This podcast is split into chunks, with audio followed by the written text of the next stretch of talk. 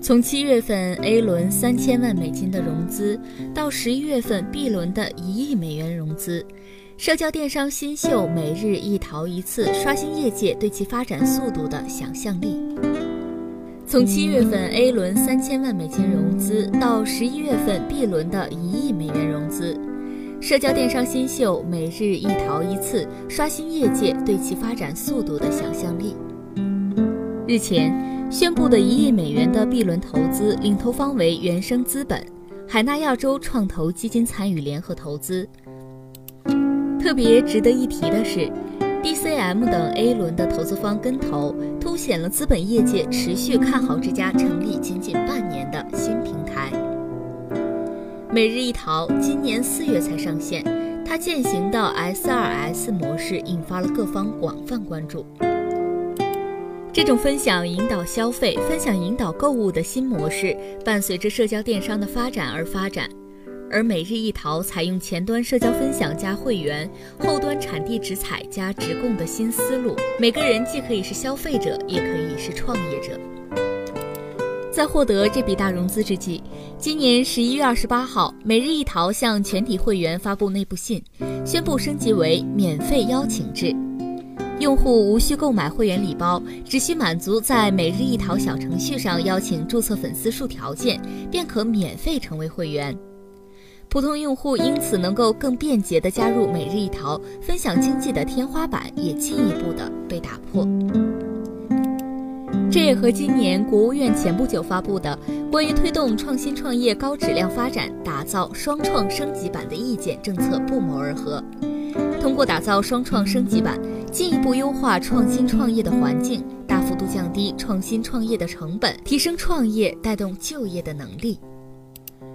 特别要提的是，近年来互联网平台纷纷加码国家扶贫战略，推出相关的服务体系来推动扶贫工作的落地。每日一淘也是如此。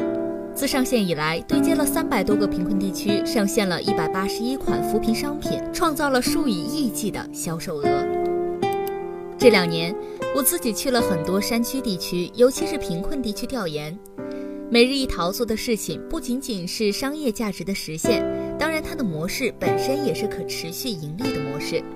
更是践行社会的责任、弘扬公益价值和助力扶贫的具体落地体现。相信随着 B 轮融资的到位，将会加大发展速度，把局面进一步的打开，对接更多的地区农特产品以及另外一端的消费者，为消费者对美好生活的向往贡献平台价值，助力农产品，为农产品打开新的销路。中国广大农村地区有很多非常好的农特产品，之前因为缺乏销路，很多产品没有卖出好的价格，甚至经常出现滞销。比如山西临县的红枣、烟台的苹果、江西南部的橙子等等。每日一淘的出现，让这些农特产品找到了目标用户群体，即在大城市的办公白领、持家的主妇、退休的长辈等等。通过供应链体系和各种技术应用，利用现代化的仓储物流，为这些农特产品不断上行提供了平台支持。每日一淘为两端提供价值，解决供给矛盾的同时，也为广大贫困地区农民带来了脱贫致富的希望。虽然仅仅上线半年多，但背靠每日优先、每日一淘的扶贫成绩斐然。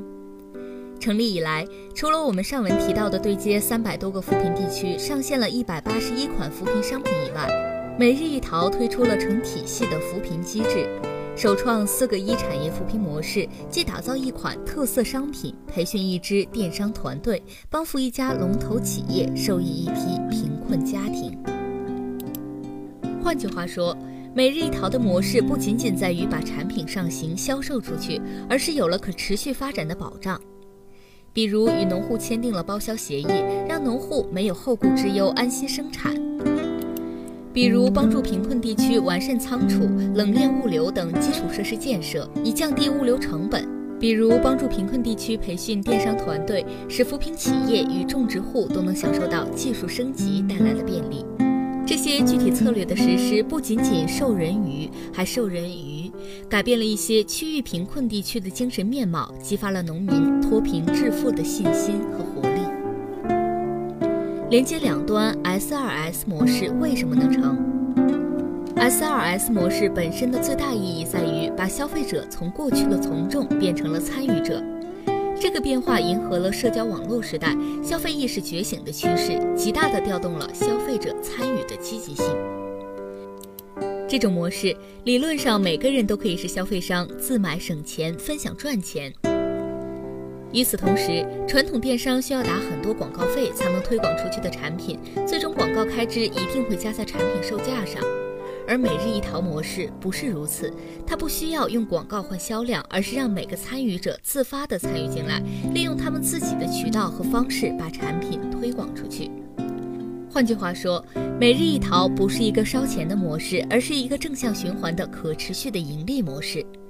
能够盈利的模式，对于资本来说有着非常大的吸引力，短短几个月做到 B 轮，很能说明问题。